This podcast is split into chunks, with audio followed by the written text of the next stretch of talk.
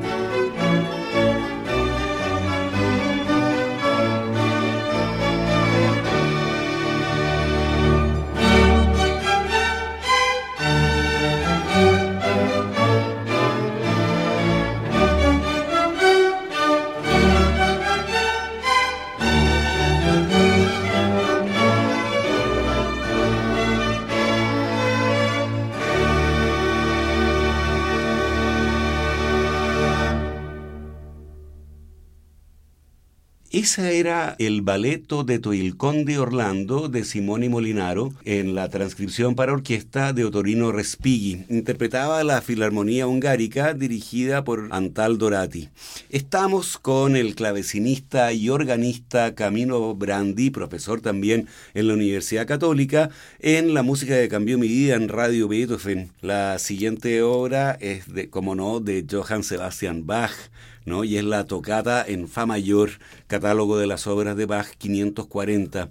No se sabe la fecha de composición de esta tocata de Bach, ni tampoco si el genio la escribió en Weimar o en Leipzig, pero lo que sí sabemos es que se trata de una música extraordinaria que comienza con una larguísima nota pedal. ¿Cuántos compases dura esa nota? Muchos. Sí, no, sé cuántos, pero muchísimos, muchísimos. Mientras arriba se desarrolla todo un canon, exquisito. sí. Eh, Cuéntanos por qué la eliges como una de las músicas que cambió tu vida. Bueno, dentro de este repertorio bastante nutrido que era la mm, caseteca que tenía mi papá, estaba esta obra junto con muchas otras obras de, de Bach. Aparecieron varias piezas de órgano y esta tocata en Fa es impresionante. Eh, elegí particularmente la tocata, porque la, la, obra en realidad es una tocata y fuga. Así es. Bach tiene varias, qué sé yo, pero bueno, esta obra en particular, como tú bien decías, comienza con un momento donde hay un, pedal, que, o sea que literalmente el organista pone el pie en un pedal, así, por eso es que se llama nota pedal, ¿no? ¿cierto? E, ese, ese efecto. Uno pone el pie en un pedal, en este caso la nota Fa, y luego transcurre un fragmento importante donde no se mueve y eso genera, siempre cuando hay una nota pedal, eso genera una cierta tensión, porque hasta uno dice hasta dónde va a estirar esta nota pedal. O sea, hace una, cantidad de armonías transcurren sobre esa nota pedal. Bueno, y esta música, que es muy virtuosa, tiene un carácter de, vamos a decir, de, de mucha valentía, gallardía, de mucha osadía, es muy atrevida esta pieza y eh, tiene unos, unos solos de pedal que son, también son famosos. Y luego la obra es bastante larga y, y pasa por, por diferentes estados. A mí me, esta obra me impresionó tanto que yo cuando comencé a órgano siempre la quise tocar. Eh, y cuando llegué a la instancia final en que di mi examen, digamos, sí, de término de estudio, yo toqué esta pieza. La elegí, me, me hizo trabajar mucho, eh, me hizo eh, sacar canas verdes, pero afortunadamente pude pasar esa enorme valla. Y, y, bueno, hasta el día de hoy es una pieza que para mí es muy importante. Entonces vamos a decir por el recuerdo, por la calidad de la obra en sí, que es una obra exquisita, y también porque me lleva esos años de estudiante, donde luché por poder tocar esa obra y al final anduvo resultando bastante bien. Escuchemos eh, la tocata en Fa mayor de Johann Sebastian Bach, catálogo de las obras de Bach 540. La mm, versión que eligió Camilo Brandi es la del famoso organista, clavecinista, compositor y director neerlandés Tom Kopman.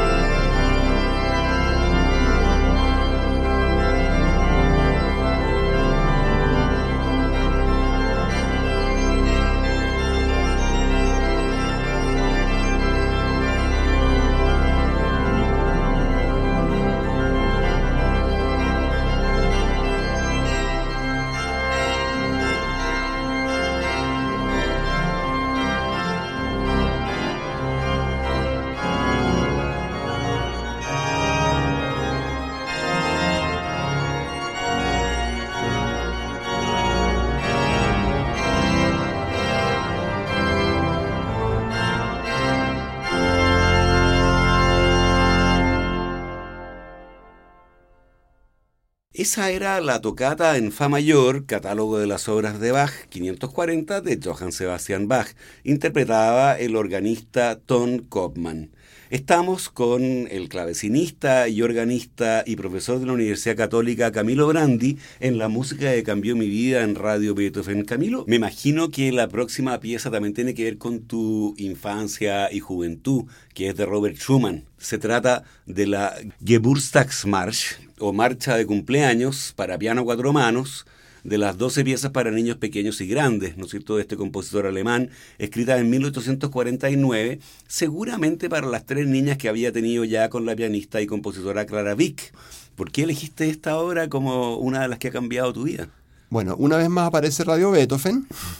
en, en la caseteca apareció entonces también esta grabación. Estas piezas son fascinantes Em, como prácticamente toda la música de Schumann, así como la de otros compositores que tienen un, espíritu musical demasiado desarrollado, claro, parecen simples. Cuando uno las quiere tocar se da cuenta que, tienen una serie de, contra... Eh, es muy contrapuntística la música de Schumann, tanto para teclado, me refiero para piano, como para órgano, porque también escribió para órgano.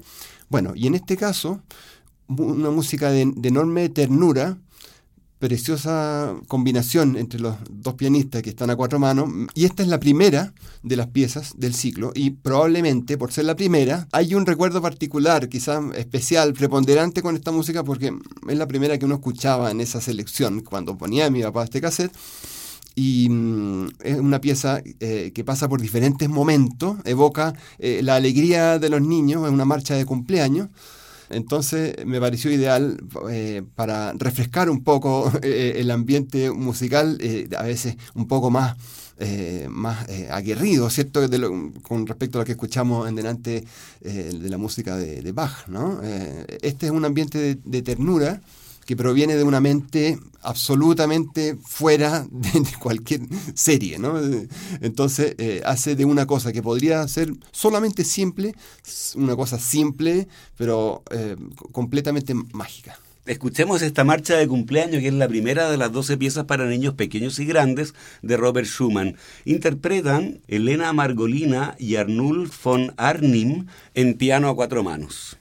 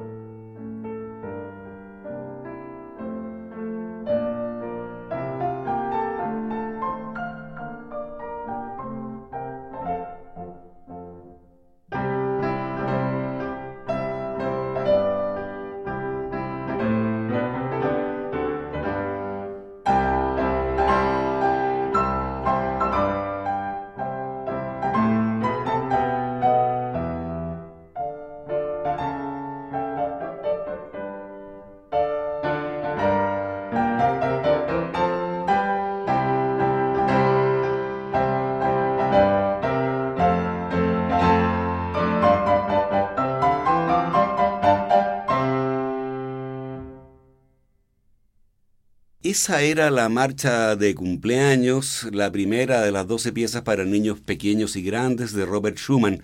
Interpretaban Elena Margolina y Arnulf por Arnim en piano a cuatro manos.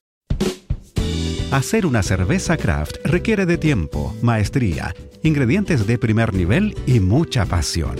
Por eso en Kunstmann llevamos 30 años haciendo lo que más nos gusta desde la ciudad que nos vio nacer, Valdivia es desde acá y con las aguas de la selva valdiviana que elaboramos más de 18 especialidades para que tú encuentres tu favorita y la disfrutes tanto al tomarla como lo hacemos nosotros al elaborarla.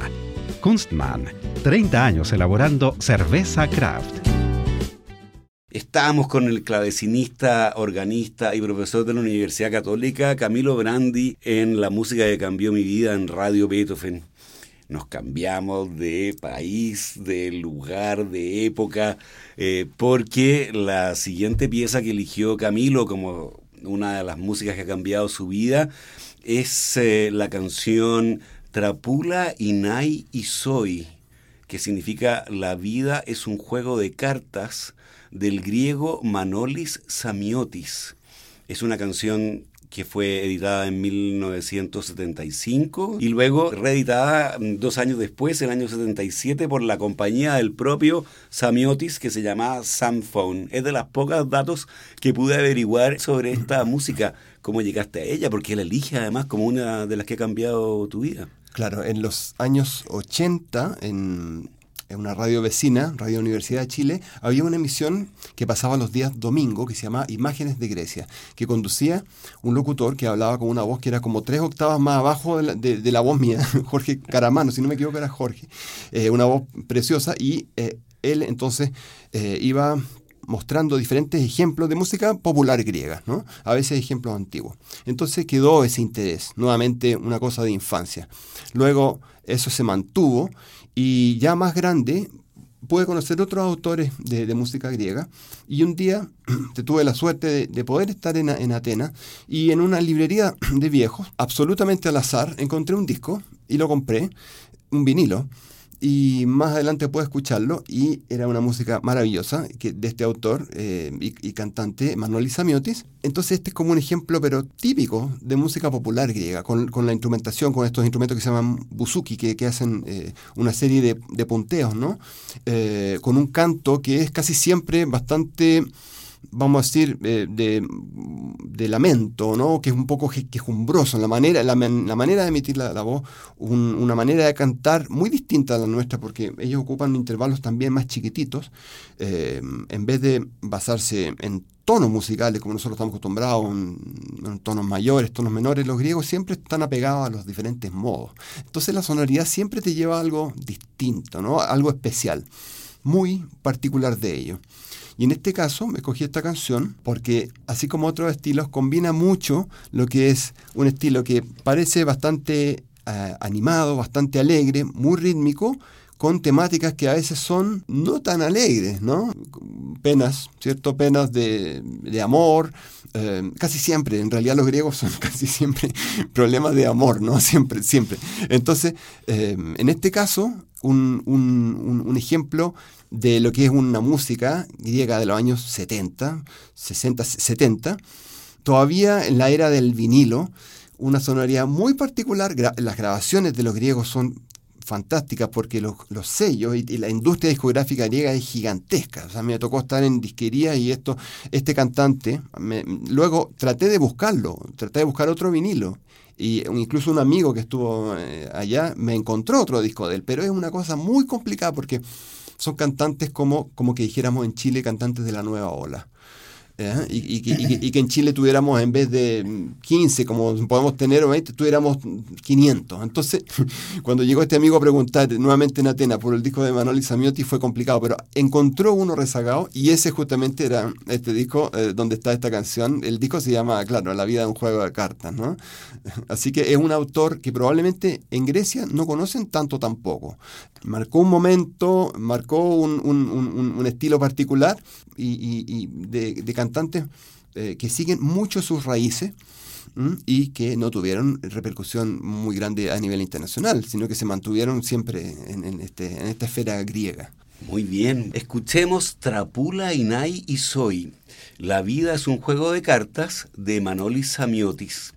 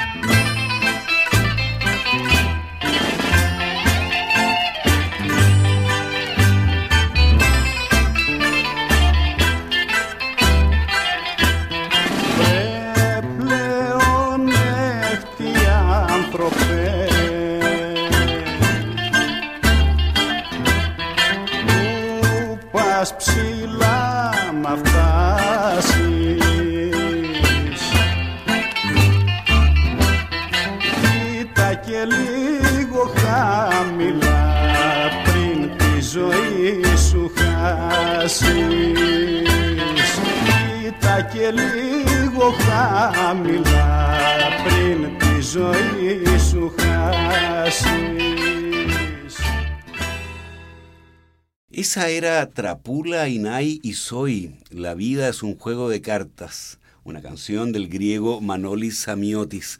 Estamos con el clavecinista y organista y profesor de la Universidad Católica Camilo Brandi en la música que cambió mi vida en Radio Beethoven. La siguiente selección de Camilo cambia también completamente de registro porque se trata del grupo Alegría y la canción es Me embriago por tu amor que está en el disco La Fiesta, que esta banda de cumbia tropical andina lanzó en 1996. El grupo Alegría se formó en marzo de 1995 en Punitaqui, en el interior de la región de Coquimbo, con Pascual Ramírez Pereira como líder y vocalista del grupo. Dos años después, el año 97, Ramírez sería reemplazado por el ariqueño Américo, que luego ha hecho una carrera en solitario muy importante. Me embriago por tu amor es una cumbia compuesta por el peruano Donato Riveros Fernández con un título levemente distinto y más directo. Me emborracho por tu amor se llama originalmente y tiene varias versiones, pero esta del grupo de Alegría ha tenido especial éxito. Escuchándola una se da cuenta de que los teclados actúan con sonido de teclado, con harto vibrato típicamente electrónico cuando es una sola línea melódica, pero también imita instrumentos andinos como si fueran dos quenas o, dos zampoñas, no sé, ¿no? Eh, eh, con figuras también claramente que tienen ecos andinos. ¿Por qué elige esta canción que va a sorprender a nuestras auditoras y auditores en este programa, Camilo? Bueno, en los años 80 surgen las baterías electrónicas y yo quería ser baterista Y en esa época era absolutamente, yo diría, inalcanzable tener una batería electrónica. Esos sonidos absolutamente que son muy reconocibles de una época, ¿no? Y yo paralelamente era muy seguidor de la cumbia. En esa época lo que se escuchaba en Chile, una época bien particular, se escuchaban todavía más, más en la cumbia como de Sonora, ¿no? Eh, sonaba Palacio, ¿cierto? En esa época Pachu, Pachuco y la Cubanacán, Yolito y su combo. Ese era como el tipo de música. Pero empiezas, empieza a mezclarse en los años 90 lo que es la cosa tradicional de, la, de, la, cumbia, que al final es una danza que, que abarca todo el continente, ¿cierto? Con sonidos justamente electrónico. Entonces para mí fue como, fue eh, eh, una situación que no podría ser mejor. O sea, ya que si me gustaba la cumbia y más encima le meten estas baterías electrónicas, o sea, todo electrónico, para mí fue, fue realmente como ya pasar algo superior, ¿no? Entonces, eh, claro, yo escuchaba mucho esa música. Esa música, que es muy particular, tenía influencia de países, vamos a decir, nortinos, porque partieron en, México, un, grupo que se llamaba Sonido Master, en los años 90. Después esta música empezó a pasar a los países, sobre todo Perú y Bolivia, y de ahí pasó a Chile. Por Perú y Bolivia pasó a Chile. Pascual Ramírez, que es destacadísimo y que sigue haciendo música espectacular y que sigue cantando igual que antes, con el grupo que se llama Pascual y su alegría, hoy, en día. Pascual toma estos ritmos, generalmente hace cover de canciones que vienen de, de más del norte y bueno, y la lleva a la cuarta región, Punitaki, como, como decías tú, que tiene un sonido también particular, porque si uno escucha cumbia, que después se llamó el sound, ¿no? En, en, Iquique, en, eh, en, el norte grande, eh, tiene un sonido un poquito distinto, ¿no? Pero los de la cuarta región, claro, que se mezclan con la música tradicional de, la cuarta región, tienen un sonido particular. Y hasta el día de hoy, cuando uno va, siguen tocando, porque uno podría pensar que es algo olvidado, algo del pasado, pero siguen tocando mucha esta música. Ahora, los instrumentos que usaban, yo hablé solamente de las baterías electrónicas, pero todos los instrumentos eran electrónicos. Solamente quedan muy pocos elementos acústicos. Y uno de los, de los mayores atractivos son los teclados que, que, tú hacías ver. Y, es, y son dos teclados que, eran obligatorios para un grupo de esa época, que era el Roland de 50 y el Korg M1. Los músicos que querían hacer música eh, que podríamos llamarle eh, cumbia tropical andina, o tecnocumbia o cumbia sound, qué sé yo, no era obligatorio, pero si uno quería tener el sonido ese particular, tenía que usar esos teclados, ¿no? Eh, y en, ese, en este caso es con el gran tecladista Mauricio Díaz, que también marcó un antes y un después.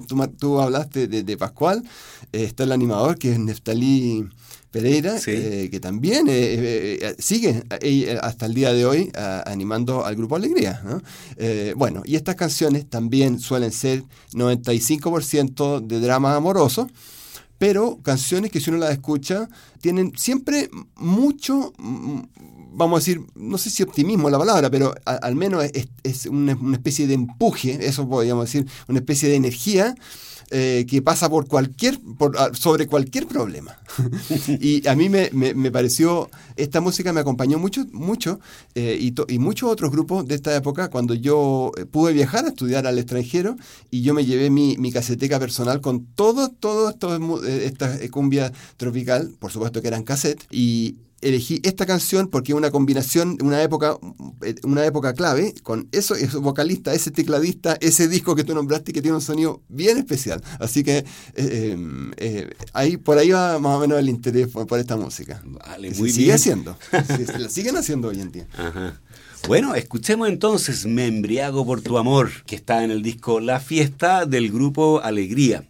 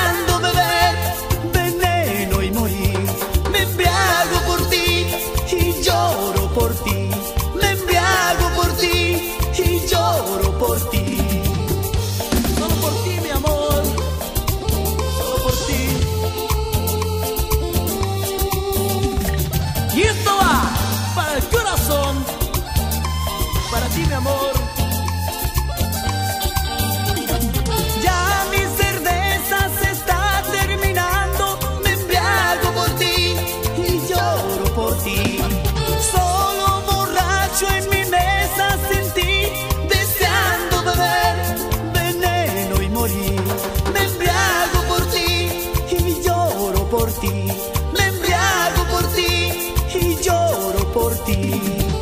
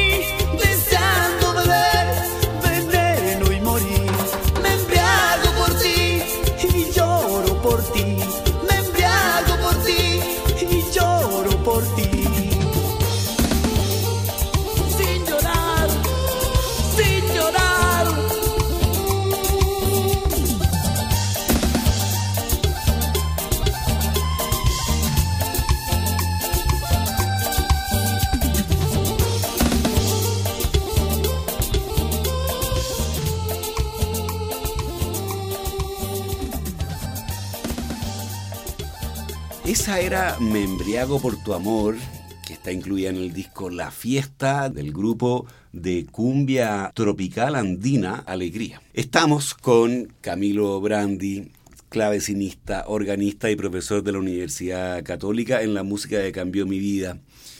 Ahora volvemos a tu registro más culto, Camilo, porque vamos a hablar de un disco que tú sacaste que es muy interesante, que se llama Libro Sexto, que está hecho a partir de un hallazgo que hizo el musicólogo Guillermo Marchand, que descubrió a principios de los 70 el, este libro sexto de María Antonia Palacios, entre los restos desechados por el convento de la Recoleta Franciscana en Santiago. Se trata de un manuscrito que consta de 98 folios y reúne decenas de partituras copiadas a fines del siglo XVIII. El volumen fue donado en 2014 al Archivo de Música de la Biblioteca Nacional y reúne música instrumental para clave, pianoforte, salterio y órgano. Marchán averiguó quién era María Antonia Palacios, cuyo nombre aparece en la portada del libro sexto y elaboró la hipótesis de que probablemente era una esclava afroamericana. Luego confirmó la existencia de una esclava de ese nombre y revisó estudios precedentes que sostienen que en el siglo XVIII se valoraba mucho en Chile a los esclavos con capacidades musicales, como era el caso de Antonia Palacios, de la que se piensa que compuso tres piezas anónimas que aparecen en el libro sexto. ¿Cómo llegaste tú a este documento histórico, Camilo, y cómo surgió la idea de interpretar 15 de las obras que incluye y grabarlas? Yo llegué a esta música cuando trabajábamos con el ensamble, y trabajamos todavía, pero en esa época con el ensamble Terra Australis, y Gonzalo Cuadra, que es un destacadísimo cantante nacional, me conversó de el vínculo que tenía con Guillermo. Guillermo Marchant tenía ese libro como su hijo y Guillermo como buen musicólogo era muy cuidadoso y también él iba compartiendo estas piezas musicales a cuenta gotas, no a cualquiera. Entonces nosotros lo que hicimos, nuestra estrategia fue integrar algunas de estas piezas en un disco que nosotros sacamos el año, a ver, puede haber sido el 2009 o el 2011, puedo equivocarme, pero por, eso, por esos años. Y la idea nuestra era que al incluirla, entonces nosotros podíamos también entusiasmar a Guillermo para que, nos, para que siguiera esta colaboración, mm. que nos siguiera dando música. El día del lanzamiento del disco falleció Guillermo Marchante. Por lo tanto, nunca pudimos compartir este material con él y las piezas quedaron, vamos a decir, absolutamente guardadas hasta el día que la familia de Guillermo Marchant donó el libro sexto a la Biblioteca Nacional. Y yo comencé a descubrirlo, descubrirlo ya más en profundidad, porque tiene muchas piezas. Y me di cuenta de que hay una parte importante que es para órgano, eh, una parte también considerable para clavecín y otras piezas que pueden ser interpretadas tanto en clavecín como en pianoforte y algunas pequeñas piezas que se tocan en salterio. Entonces, en ese momento, el año 2014, luego el 2015 y 2016, surgió la posibilidad de hacer un disco. Y yo preferí comenzar por el clavecín porque la música que está escrita en este manuscrito, si uno la quiere interpretar, la música de órgano, si uno la quiere interpretar con propiedad, tiene que tener un tipo de órgano que por lo menos en Chile no tenemos actualmente. Entonces, los países que tienen este tipo de órganos, Perú, Bolivia, son órganos andinos, pero órganos andinos de influencia española, es para hacer música española. Entonces, preferí comenzar por el libro sexto en la parte que era de clavecín. Yo tengo un clavecín y que se adapta perfectamente a lo, que, lo que contiene el libro. Y luego entonces yo hice una selección, una selección musical. La idea es a futuro poder hacer otra selección musical y grabarla en órgano ¿ah? y, hacer algo entonces que complete esta primera, esta primera mm, parte. ¿no? Em, bueno, con, con, respecto a María Antonia Palacios sigue siendo un enigma. Em, este manuscrito se parece mucho a otros manuscritos que me ha tocado ver. Prácticamente igual la grafía, el tipo de edición, el, porte del libro, manuscritos catalanes, manuscritos españoles del siglo XVIII, con música, por ejemplo, que me ha tocado ver del padre Soler, o sea, música tardía, música rococó, ya no, esto ya no es barroco, sino esto es un poquito, un poquito más tardío. Yo habiéndolo estudiado, habiéndome metido a fondo eh, ya en la interpretación de las piezas, es muy probable que este libro se trate de música eh, íntegramente española. Hay en realidad hay una sonata de Haydn también y hay una pieza de un compositor italiano, Gian Battista Grazioli, toda música bien tardía. Y María Antonia, que puede haber compuesto, como tú dices, algunas de estas piezas, pero probablemente yo tengo más la, idea de que puede haber sido la usuaria del libro, o sea, la persona que tocaba, ¿no? Al parecer habría sido una, entonces, una sirvienta con bastante cultura que podría haber servido como dama de compañía para las hijas del, entonces, del patrón, que era el, este señor de, apellido Palacios, ¿no? Eh, la esclava tomaba el nombre del, patrón y ella perfectamente podría haber sido la, persona que instruía a una de las hijas o tocaba simplemente la música en casa. Eso podría haber sido eh, el, rol de María Antonia. En la, de, la pieza que, de las piezas que contiene este manuscrito, hay muchas que no figuran en ninguna otra parte. Y es el caso de esta sonata de, de Vicente Castillón, entonces música que no se había tocado previamente, mm, tampoco grabado, y esta podría ser perfectamente tocada en pianoforte. Cuando uno la toca en clavecín, uno tiene que recurrir a ciertos efectos que, para lograr lo que se pide, que te piden dinámica, pianoforte, mesoforte, te piden diferentes dinámicas. Entonces uno va pasando de un teclado a otro para lograr esos efectos de dinámica, porque si no, es mucho más natural en ese sentido hacerlo en un pianoforte que en un clavecín. Bueno, escuchemos entonces el alegreto, que es el tercer movimiento de la sonata primera en si menor del madrileño Vicente Castillón, del que no se sabe mucho, pero sí la fecha de publicación de esta obra, junto a otras cinco sonatas para pianoforte que, que fueron publicadas en 1781 en Madrid. Interpreta en clavecín nuestro invitado de hoy en la música que cambió mi vida, Camilo Brandi.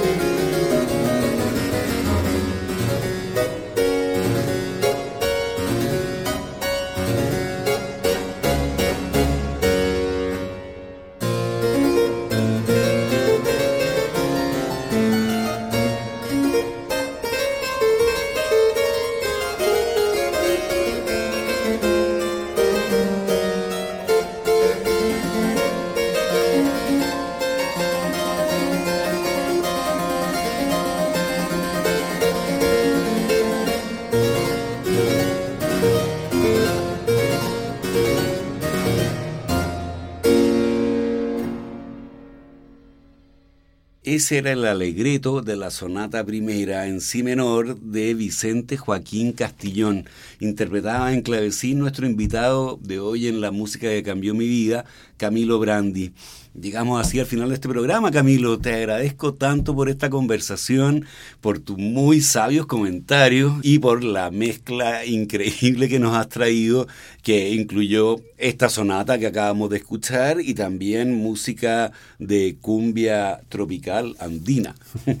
Gracias a ti, Gonzalo y a Radio Beethoven en general, voy a decir a todos los que trabajan en Radio Beethoven y a todos los que han trabajado en Radio Beethoven, porque Em, así como yo, muchas otras personas se han formado en la música, eh, primero como eh, auditores, como melómanos. Luego en el momento de tocarla, eh, de interpretarla en el instrumento, claro, habiendo pasado por muchas otras obras antes, habiéndolas escuchado, se, se, va formando cultura y es lo que ustedes hacen.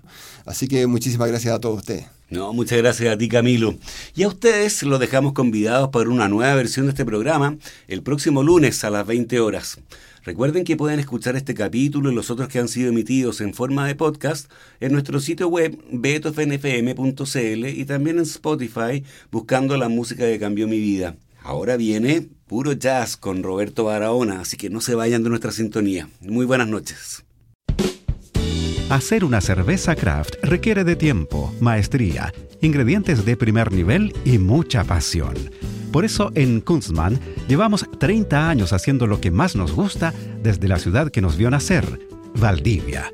Es desde acá y con las aguas de la selva valdiviana que elaboramos más de 18 especialidades para que tú encuentres tu favorita y la disfrutes tanto al tomarla como lo hacemos nosotros al elaborarla. Kunstmann, 30 años elaborando cerveza craft. Con el auspicio de Kunstmann, Radio Beethoven de la Pontificia Universidad Católica de Chile presentó La música que cambió mi vida. Una conversación sobre los momentos reveladores del arte musical que han marcado un antes y un después en la formación de una persona. Conducción y producción. Gonzalo Saavedra.